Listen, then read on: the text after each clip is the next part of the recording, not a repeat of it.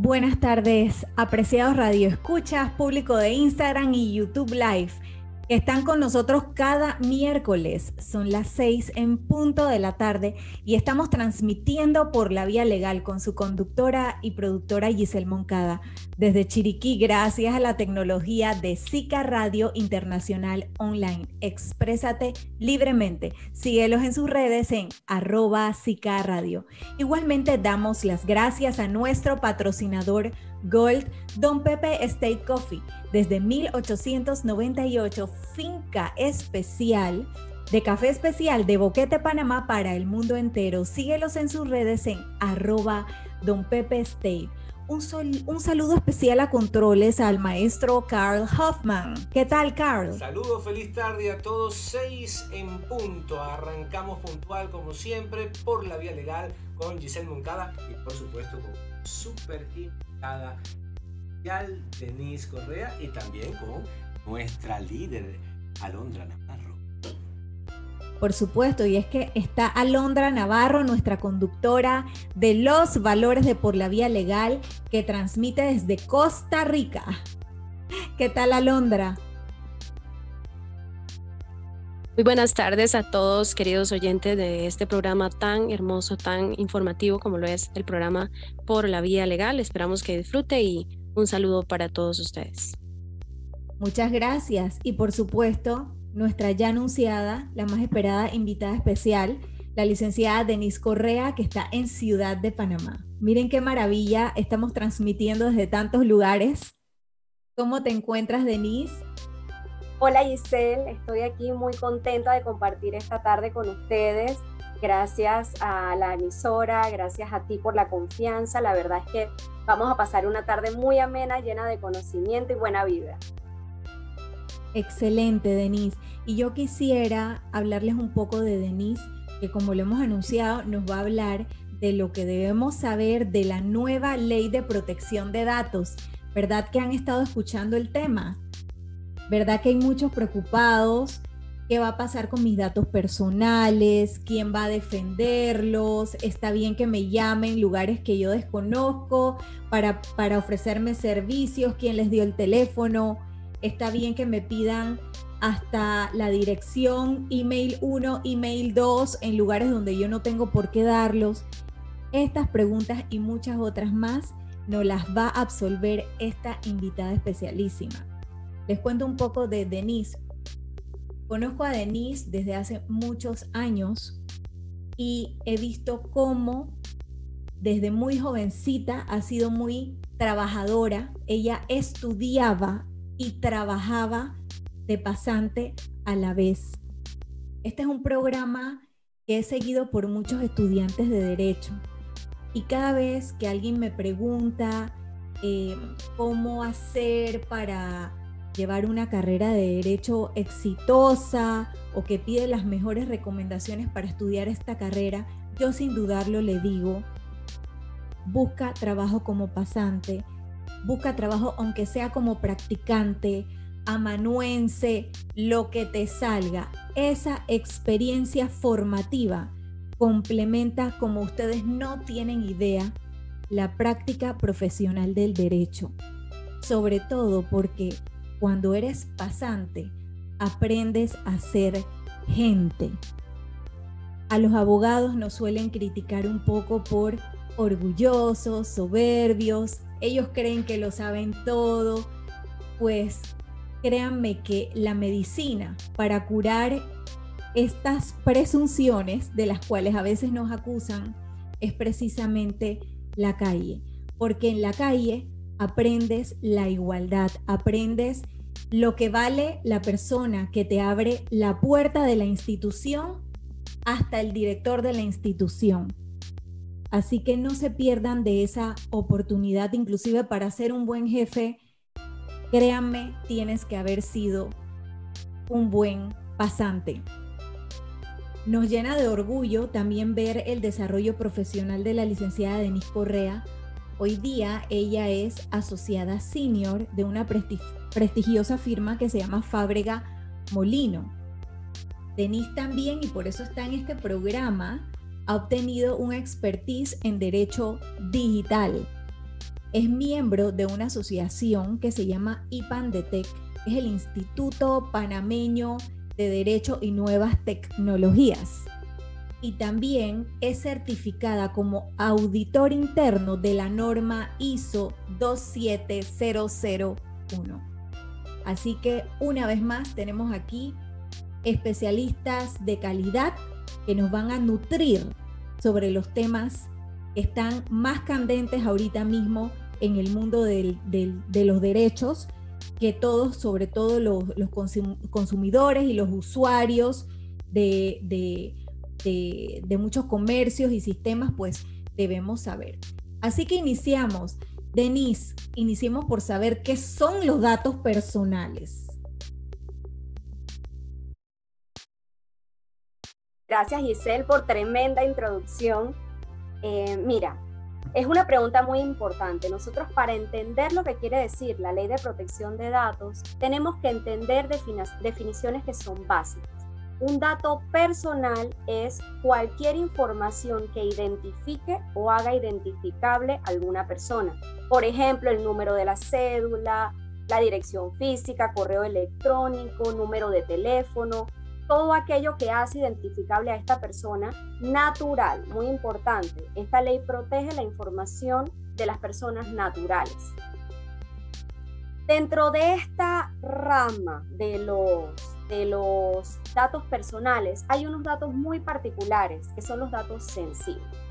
Estos datos particularmente tienen que tener un trato muy especial y cuidadoso.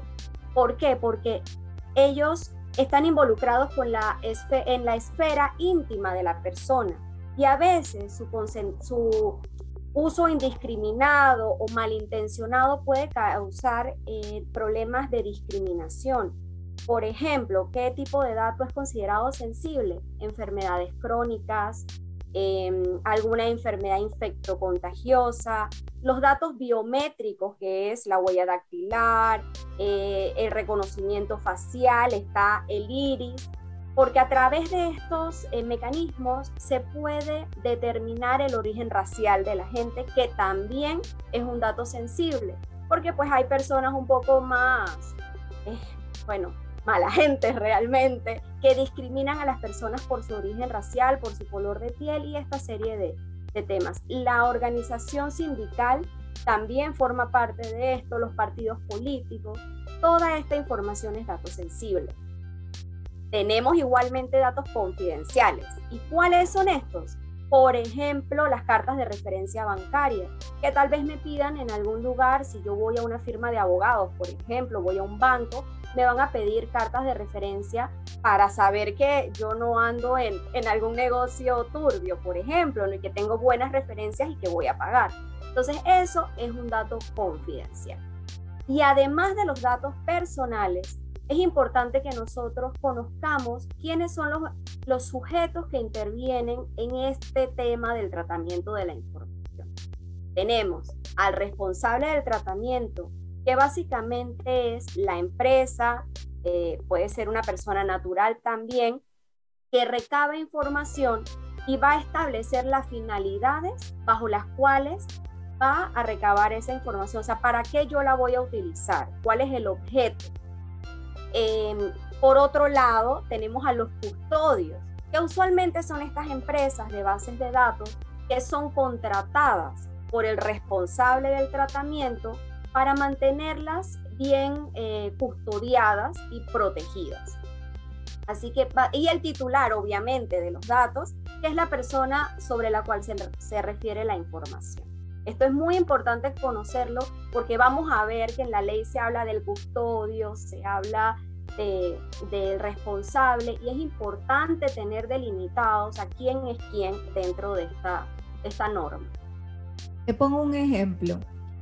Es muy común que uno reciba llamadas, hay veces que te llaman hasta tres veces el mismo día para venderte un producto. ¿Cómo esas personas tienen tu información? Hace unos días se me ocurrió preguntarle a alguien que me llamó. Normalmente les contesto, no estoy interesada, le deseo suerte con la siguiente persona que llame, pero se me ocurrió preguntarle ¿de dónde usted tiene mi teléfono, mi nombre, mi apellido y demás datos personales?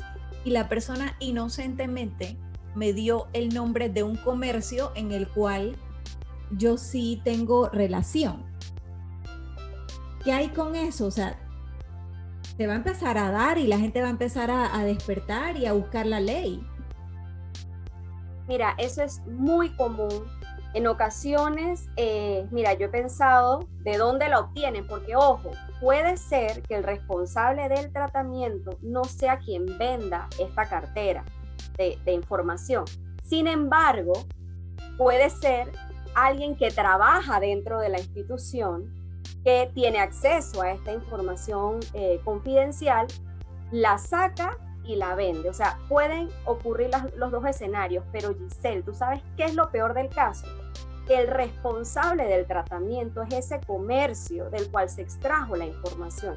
Por eso es que esta norma es tan importante, porque resulta que yo, si yo me llamo Denise Correa SA, yo soy responsable de la información de mis clientes, de mis colaboradores, incluso de mis proveedores. Entonces hay que tener muchísimo cuidado porque aunque la ley sí dice que las personas que trabajan dentro de la corporación de NIS SA están obligadas a guardar confidencialidad sobre esa información, yo sigo siendo el responsable. Y a la hora que venga a cuestionarme la ANTAI, yo tengo que tener documentados todos mis protocolos, procesos, políticas, o sea, toda la documentación que diga, oye, mira, esa persona me firmó un acuerdo de no divulgación, esa persona en su contrato de trabajo también tiene, también tiene una cláusula de confidencialidad. Yo hice todo lo humanamente posible desde el punto de vista de tecnología, porque este tema siempre hay que verlo en dos aristas, no solamente el profesional del derecho. Esto siempre tiene que verse con la persona de Haití que se encarga de implementar estos procesos de seguridad. O sea, esto es un trabajo pues en equipo. Así que ese tema que menciona se da muchísimo todos los días, todavía recibimos llamadas, es muy delicado.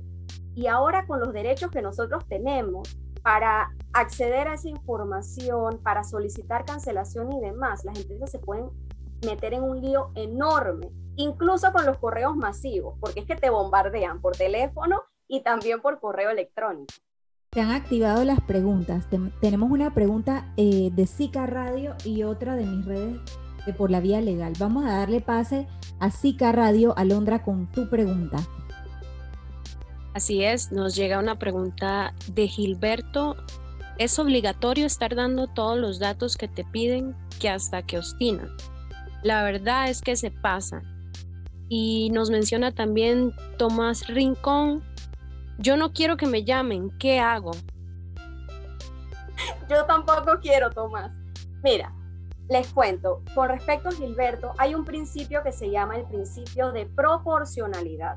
La información que a nosotros nos pidan tiene que ser proporcional a la finalidad, que dicho sea de paso, es otro principio para lo cual va a ser utilizado. Es decir, que tiene que ser, o sea, la menor cantidad de datos posibles que recaben de ti para prestar, necesarios para prestarte el servicio. Ojo, es muy común que una empresa donde tú vayas esto te pida autorización también para mandarte algunos, eh, ellos mandan catálogos virtuales o descuentos y tal a tu correo. Otras incluso te dicen que tú puedes escoger si tú quieres o no recibir esa información comercial de mercadeo, pero que no te afectaría la prestación del servicio, porque esa es una finalidad secundaria. Así que realmente tú sí puedes oponerte a que recaben esa información. Con respecto a la consulta que hizo Tomás, mira, lo que tendrías que hacer es básicamente, apenas te empiezan a llamar, así como comentó Giselle, tienes que cuestionarlos e incluso puede ser que la persona que te conteste el teléfono se ponga nerviosa. A mí ya me pasó y te va a cerrar el teléfono. Pero antes de cerrarte el teléfono, esa persona ya te dijo en qué empresa trabaja. Entonces tú tienes que irte a la empresa, formalmente puedes eh, hacer una carta solicitando acceso a tu información. Entonces tú solicitas el acceso y ahí le puedes preguntar, ok, quiero saber qué información tú tienes mía, quiero saber quién te dio a ti mi información. Y ahí se va destapando la caja de Pandora, ¿no? Eh, y esto también lo puedes hacer y te lo recomiendo. Como hay empresas que todavía no tienen definido la forma en que uno puede ejercer sus derechos, oye, ahora con el tema de las redes sociales, la verdad es que tú puedes poner tu queja ahí, o sea, mandas el, el documento, no tienes certeza porque no tienen un procedimiento, Incluso le puedes poner la queja en la ANTAI. La ANTAI, que es la autoridad competente para esto, la tiene un correo que es quejas.antai.gov.pa donde tú puedes eh, decir, oye, la empresa tal me está contactando, yo no di mi consentimiento y no me responde cuando le solicité ejercer mis derechos. Espero haber respondido las consultas. Muy bien, aquí tenemos la consulta de por la vía legal. Nuestro amigo eh, 06 nos pregunta, ¿qué entidades públicas pueden solicitar información personal contenida en el Tribunal Electoral?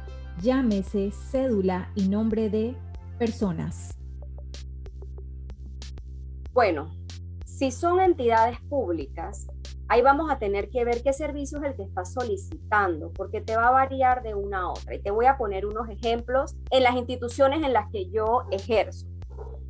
La DGI, por ejemplo, si tú necesitas obtener tu NIT, tu número tributario, para poder ingresar a, a, tu información, ya sea personal o de algún bien inmueble que tengas, tú necesitas registrarte como usuario.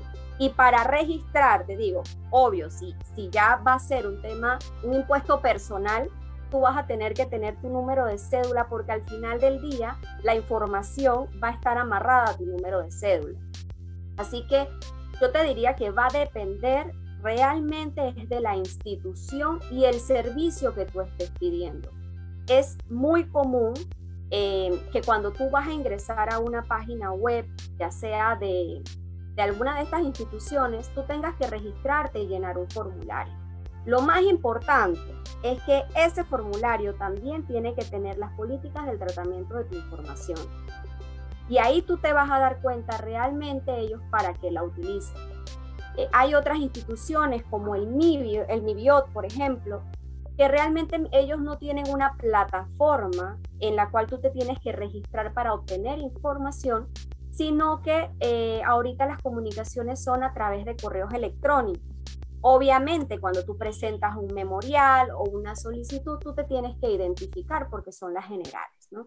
Así que ahí pues va a depender de la institución, va a depender del servicio y lo más importante es que tú sepas qué hacen con esa información. Gracias, Denis. Gracias al licenciado Pedro Espitia. Saludos, manda la panelista Gracias por su sintonía y buenas preguntas como siempre. Ha llegado el momento de hacer la pausa esperada para que nuestra Alondra Navarro nos anuncie el valor de por la vía legal. Adelante, Alondra.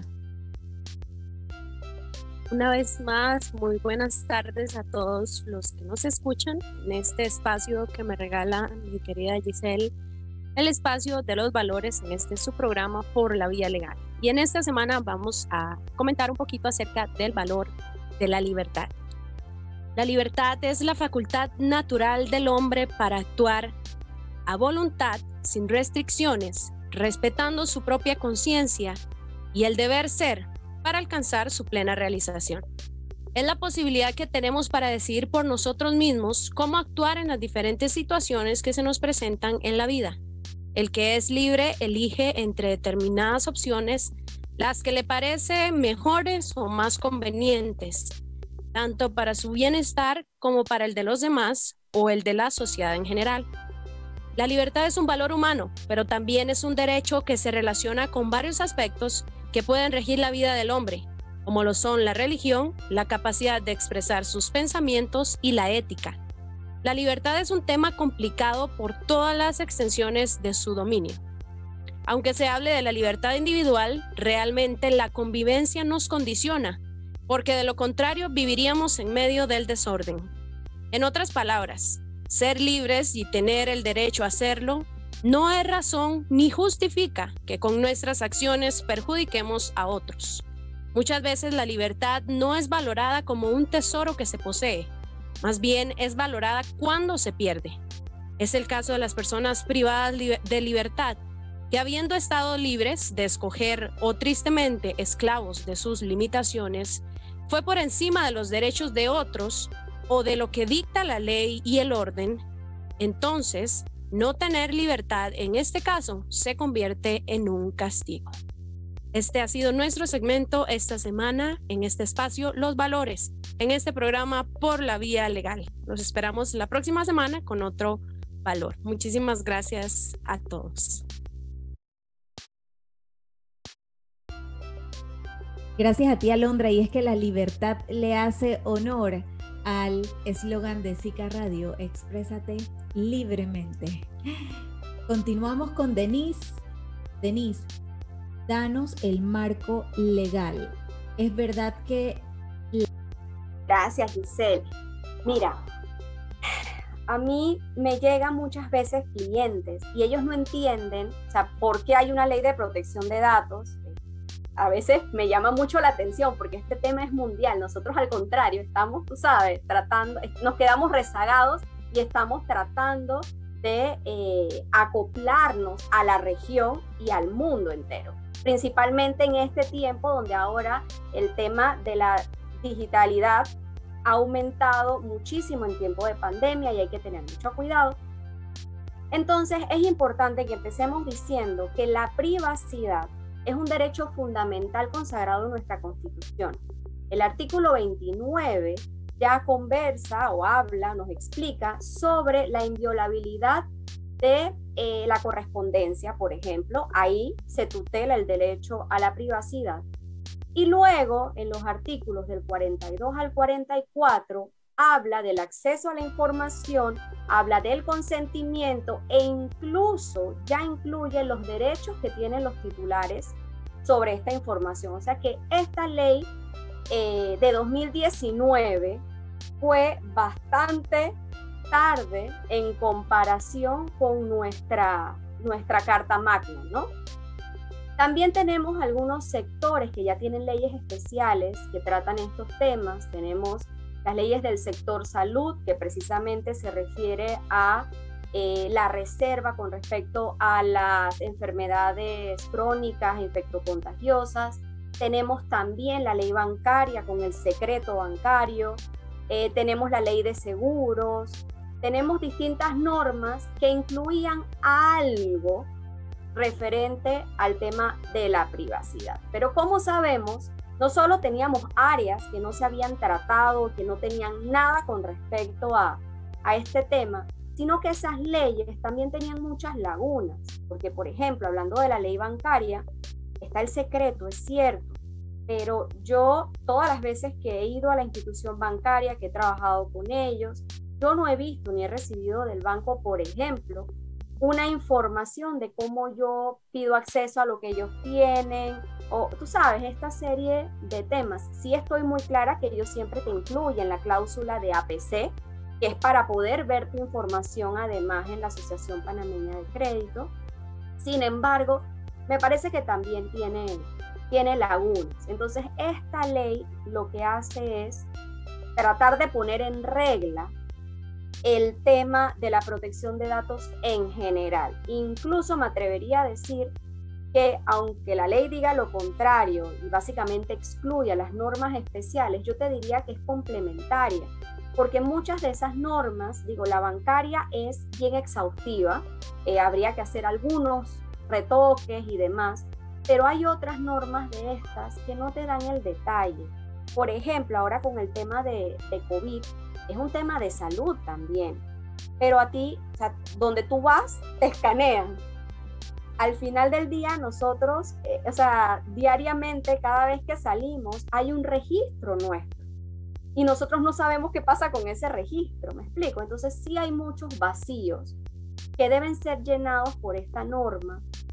Y todavía mejor con su reglamentación, porque todavía la norma tiene algunas áreas grises eh, y por eso necesitamos que sea reglamentada para poder eh, conocer a cabalidad cómo va a funcionar dentro del país. Una consulta.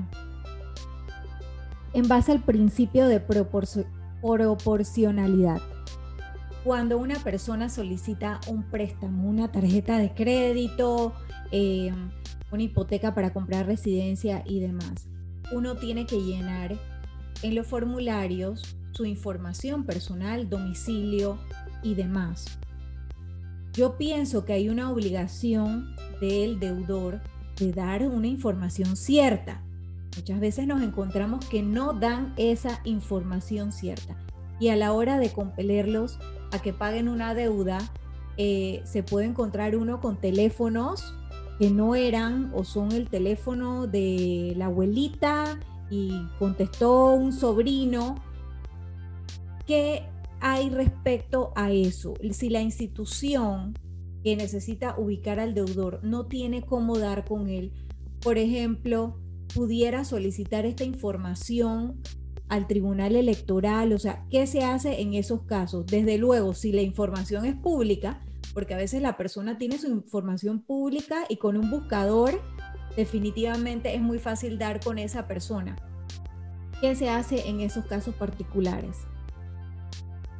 Mira, te diría que hay un gran vacío con respecto a eso porque la, institución, la ley lo que habla es de tutelar esto, pero obviamente tampoco es una tapadera, como decimos en panameño, para que la gente incumpla sus obligaciones.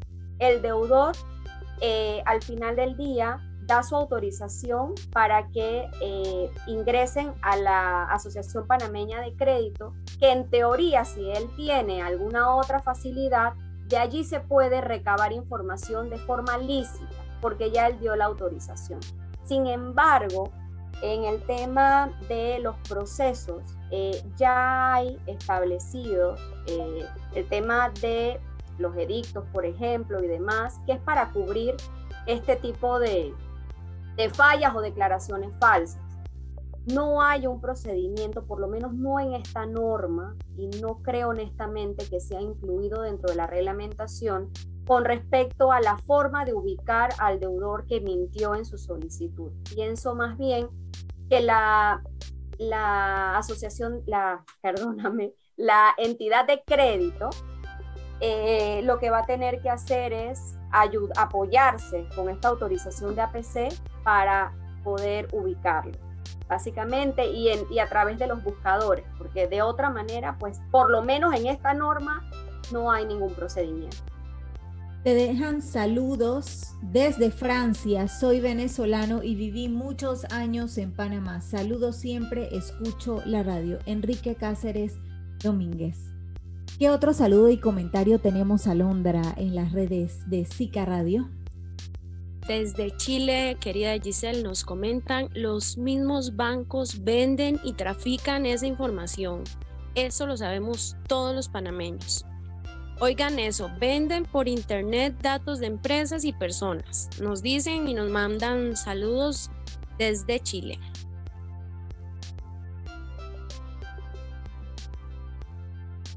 Bueno, por eso es que estamos abordando este tipo de temas y estableciendo el marco legal y como bien lo dijo nuestra invitada especial, eh, se vino a abordar este tema para proteger precisamente esos derechos de los datos personales. ¿Qué medidas, y esto sí es importante, ya lo mencionaste al inicio, una parte debe adoptar una empresa para poder cumplir con esta ley 81? Sí, esta es la pregunta que más me apasiona de todo el tema, la parte práctica y qué tenemos que hacer como empresa responsable para cuidar esta información. Lo primero que hay que hacer es escoger a los aliados adecuados, es decir, necesitas un asesor legal que conozca la materia, pero también necesitas quien te vea la parte técnica porque esto es un trabajo mancomunado. Aquí el abogado que diga, no, yo también te veo lo técnico, no, no funciona. Cada quien tiene que ver las cosas desde su área de expertise. En este sentido, lo primero que yo puedo recomendar es que se haga una auditoría en la empresa. Nosotros tenemos que saber y delimitar cuál es el flujo de la información desde que es recabada por el cliente, a, eh, sí, recabada eh, que suministró el cliente, hasta todo el recorrido que hace esa información dentro de la empresa y les explico por qué. Resulta ser que el responsable del tratamiento es la empresa. Entonces, nosotros no podemos tener y no es responsable que todo el personal de la empresa tenga acceso a toda la información que allí circula. Nosotros tenemos que minimizar y que, basados en este principio de proporcionalidad y de finalidad, es que la persona que utilice esa información o que tenga acceso a ella sea porque la necesita para ejercer sus funciones dentro de la empresa. Así que hay que, hay que tener mucho cuidado. Esa auditoría es sumamente importante eh, levantarla. Se puede hacer con cuadros de Excel. Eh, nosotros por lo menos en la firma lo que hemos hecho es que nos fuimos con cumplimiento porque nosotros tenemos que pedir una serie de documentación porque estamos legalmente obligados a solicitarle esa información por ley 23 a los clientes. Entonces nos sentamos con ese departamento, obtuvimos toda la información que allí entra y ojo, también hay una confusión porque el hecho de que mi cliente y yo le facture a la empresa o sociedad anónima no quiere decir que yo no tengo que cumplir porque es que mi cliente es la sociedad anónima. No, porque yo tengo la información del beneficiario final también.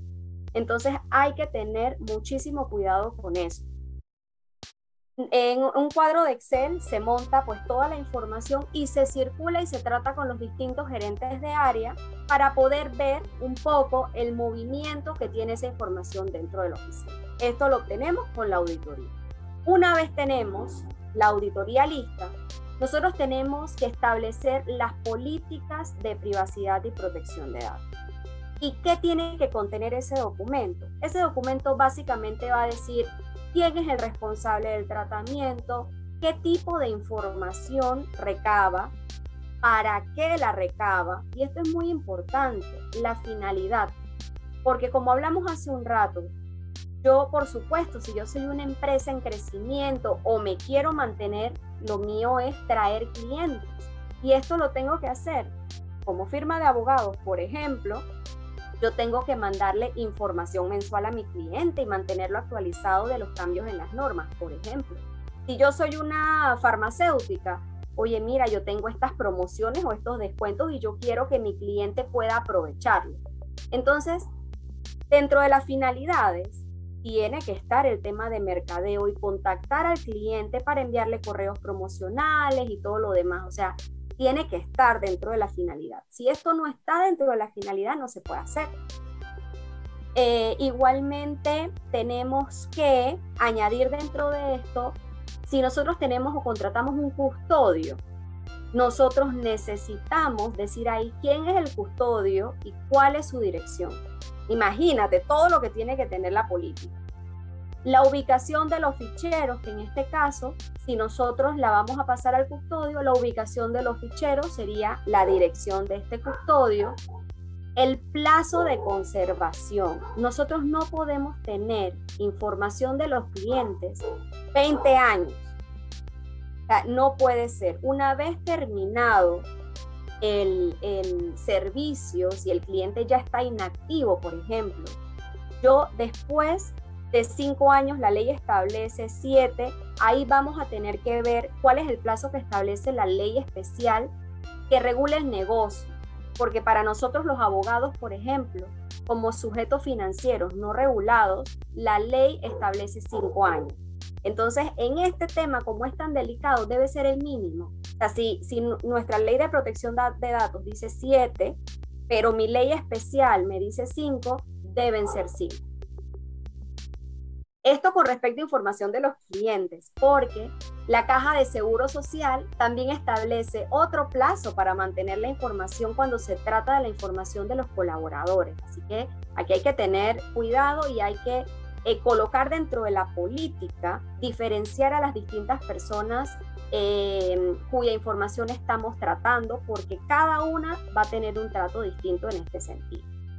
Además, tiene que estar de forma muy somera cómo nosotros protegemos esta información. Eh, esto quiere decir, si yo tengo, por ejemplo, doble autenticación para que las personas eh, se registren en sus equipos, almacenamiento encriptado, es como un pequeño resumen de esta parte de seguridad técnica. Y por supuesto, los derechos y mecanismos de respuesta para el ejercicio de los derechos. O mira todo lo que tiene que tener la política. Sí. Entonces, al cliente nosotros debemos brindarle em, como un aviso de esta política de privacidad y protección de datos resumida, pero que contenga todo esto, ya esto es, y solo con la información del cliente. Aquí no tenemos que añadir la parte de los colaboradores. Tenemos que tener una política de privacidad también, que aquí va a entrar el, la persona pues, que es técnica, el ingeniero en informática que se encargue de ver esta parte. Y, muy importante, tenemos que tener los manuales de protocolos. Si hay una brecha de seguridad, ¿cuál va a ser el protocolo? Yo tengo que contactar al cliente o al, titular de los datos en X periodo de tiempo, esto no debe ser más de 24 horas, esta respuesta debe ser inmediata, por ejemplo, y las demás medidas que yo voy a tomar como eh, institución ante una brecha de seguridad, eh, tienen que estar los manuales de los procesos y procedimientos. Esto va amarrado con lo que conversábamos con respecto a la auditoría, porque ante una situación en ANTAI, una queja o demás, yo tengo que poder probar qué estoy haciendo yo con la información del, del cliente. Así que básicamente esto es a grosso modo lo que, lo que hay que hacer para una implementación sana de la ley 81. Tenemos una pregunta de Tere Te Promueve. Hay empresas de recursos humanos, reclutadoras, que te preguntan si pueden compartir tus datos con entidades públicas. ¿Es esto legal? Un abrazo a las dos de Teresa Benítez. Muchos saludos a Teresa. Tere, qué gusto saludarte. Mira, lo que mencionas es muy importante porque también se da esa transferencia entre empresas, o sea, entre personal de recursos humanos que, recibió información y la pasa a donde otro amigo que necesita alguien. Si media el consentimiento del titular para esta transferencia de información, en teoría sí puede ser. Con respecto a los reclutadores, pero tiene que mediar este consentimiento. Esto sería legal. Con el otro ejemplo que les pongo, ahí sí a mí me preocupa un poco, porque supongamos que yo estoy buscando trabajo. Nadie va y le dice a su empleador, oye, es que yo me quiero ir y estoy buscando una mejor oportunidad. Entonces, ¿qué ocurre si yo meto el currículum en una empresa y de alguna manera resulta ser que esa empresa o, ese encargado de recursos humanos le dice a otra persona de la empresa donde yo trabajo, ay, mira, es que por aquí vino alguien de tu empresa y está buscando trabajo, o le pasa el currículum a un grupo de WhatsApp que también puede darse, donde está alguien del trabajo y se da cuenta. Eso le causa un grave perjuicio al titular de esa información.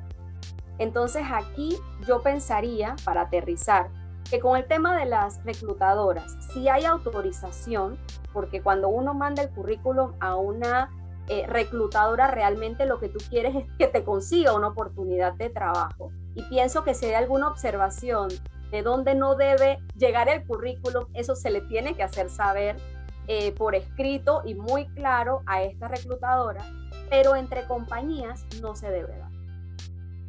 Bien, nos vamos a una pequeña pausa comercial y a la vuelta Alondra tiene saludos y comentarios.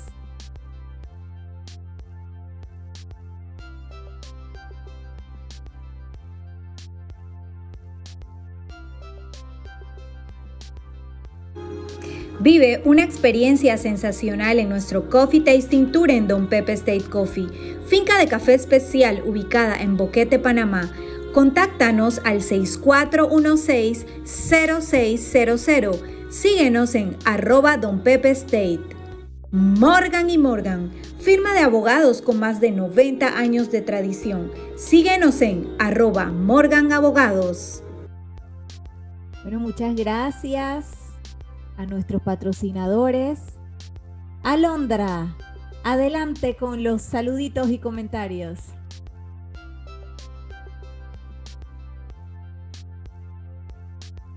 Bueno, por acá agradeciendo a todos nuestros radioescuchas que se conectan a las redes, tanto de Instagram, YouTube y por supuesto nuestra emisora estrella SICA Radio Online Internacional. Exprésate libremente. Las personas que nos saludan desde Chile, Francia, son valiosísimas. Gracias, Alondra. Y bueno, Denise, coméntanos sobre las sanciones y multas, que eso es interesante interesante e importantísimo, dice.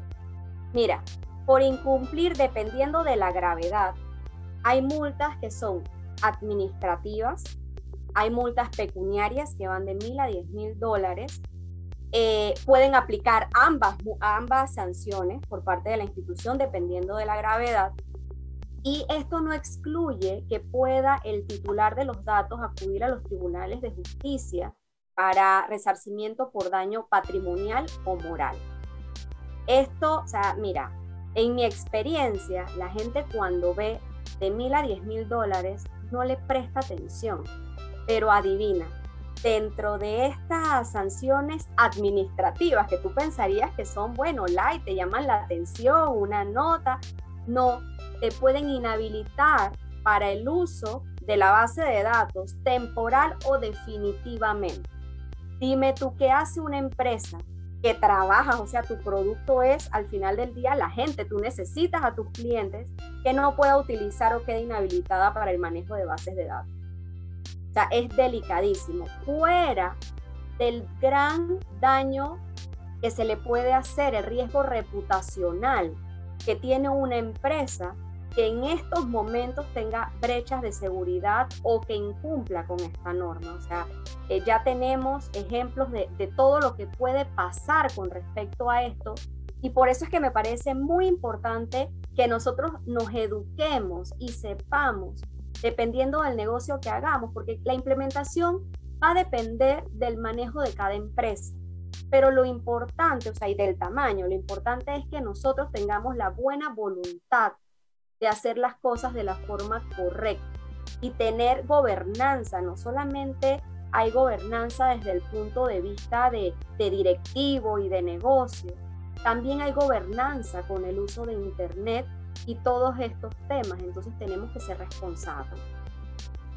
El tema del consentimiento. Yo sé que esta ley no se ha reglamentado y después muchos detalles, todavía tenemos áreas grises van a ser pulidos. Pero en cuanto al consentimiento, ¿cómo debe ser ese consentimiento para dar los datos? El consentimiento tiene que ser exacto, inequívoco y tiene que permitir la trazabilidad. Ojo, permitir la trazabilidad. ¿Por qué es tan importante esto? Porque mira, te voy a poner un ejemplo. Hace unos días atrás tuve que ir a la farmacia y en la farmacia, a la que voy siempre porque me queda detrás de la casa, me preguntaron si yo quería mantenerme dentro de su base de datos, que precisamente te mandan pues las ofertas y todo eso. Cuando yo le dije, oye, sí, pero yo ya estaba. Ah, bueno, sí, pero es que ahora hay que firmar esto. Desde el, el dispositivo para el pago de tarjetas electrónicas, desde allí imprimieron su aviso de privacidad, que yo tuve que firmar, por supuesto pedí mi copia como buena abogada, pero llama mucho la atención porque ya esto de que tú llegas al mostrador y tú vas a ver un carro, por ejemplo, y tú le dices, ay, sí, anótame ahí, ya eso no funciona. ¿Por qué? Porque uno no le puede demostrarle a la institución que uno obtuvo el consentimiento de la persona. Entonces es importante que sea exacto e inequívoco y que permita esta trazabilidad. Y lo de la trazabilidad hablando de documentos electrónicos, estamos en la era digital, el consentimiento también puede ser a través de un documento electrónico donde uno haga clic. Lo importante es que tenga adjunto el aviso de privacidad y protección de datos y que nosotros realmente sepamos qué va a ser esta página web o este comercio con nuestra información. Tenemos un saludo, Alondra. Así es, nos saluda don Ramiro López desde Colombia. Ah, nos dice muy clara ambas en su alocución. Aquí todo lo que dicen es absolutamente válido. Nos dice nuevamente don Ramiro López desde Colombia. Gracias Alondra y Denise. Ya estamos casi por terminar el programa. Por favor, déjanos tu mensaje por la vía legal, ese resumen conclusivo que todos los panelistas dejan y que se nos queda en la mente y la conciencia por siempre. Ay, yo quería seguir conversando de esto. Yo también. Mira, me voy a dirigir primero a las empresas. Señores, pongamos en reglas nuestros negocios. Si nosotros incumplimos con esta norma, las faltas son gravísimas y el riesgo reputacional es algo que uno construye por muchos años su, reputación y por un descuido se daña. Así que realmente preocupémonos por esto, no lo veamos como que, ay, es que esto no me aplica. Ni siquiera me atrevo a decirle a aquellas empresas que están dentro de las excepciones que detalla la ley, porque aquellas leyes tienen vacíos. Entonces, apoyémonos en las normas que tenemos y cumplamos. Y con los titulares, señores, ahora tenemos la oportunidad de quejarnos. ya esta llamadera, eh, ya la verdad es que se tiene que acabar. Eh, siento que hay mucha falta de conciencia a pesar de que la ley demoró dos años en, entrar en vigor y las empresas pues han tenido el tiempo para acoplarse a ella. Así que nosotros, esta es nuestra oportunidad de defender nuestros derechos. Ya tenemos un correo de quejas a la institución, podemos abordar a las distintas instituciones o empresas que nos llamen por escrito, o sea, hagamos el ejercicio, porque lamentablemente creo que esa es la manera que tenemos de educar y de a la vez cuidar nuestra información, que es nuestro activo intangible de, de tanto valor. Y quiero darle también las gracias a Sica Radio, a Por la Vía Legal, Giselle. La verdad es que ha sido una tarde muy, muy amena. Gracias por la confianza y la invitación. No esperaba menos de la licenciada Denise Correa como panelista. Es una excelente profesional y te damos las gracias. Le doy las gracias también, como siempre, a Carl Hoffman de Sica Radio Internacional Online. Exprésate libremente, síguelos en sus redes en arroba Radio Alondra Navarro, por haber anunciado el valor de la libertad y haberlo sembrado por esta vía que estamos recorriendo. A nuestros patrocinadores, Don Pepe State Coffee, desde 1898, café especial de Boquete Panamá para el mundo entero. Síguelos en sus redes en arroba Don Pepe State. Y a Morgan y Morgan, firma de abogados con más de 98 años de, eh, eh, perdón, con más de de, 90 años de tradición. Hoy vimos el valor de la libertad. Me recuerda a lo que estamos viviendo. Hoy día tenemos restringida la libertad para abrazarnos, para darnos un beso, para mirar a los ojos, respirando profundo, mostrando todo nuestro rostro a las personas que amamos. Por favor, sigámonos cuidándonos. Unidos vamos a poder recuperar esa libertad y cuidándonos también. Les deseo que pasen una excelente tarde. Esto ha sido por la vía legal. Son las 6 y 50 en punto de la tarde y nos vemos el próximo miércoles. Chao. Gracias, Denise. Chao, Alondra. Hasta luego, gracias. Ciao Carl.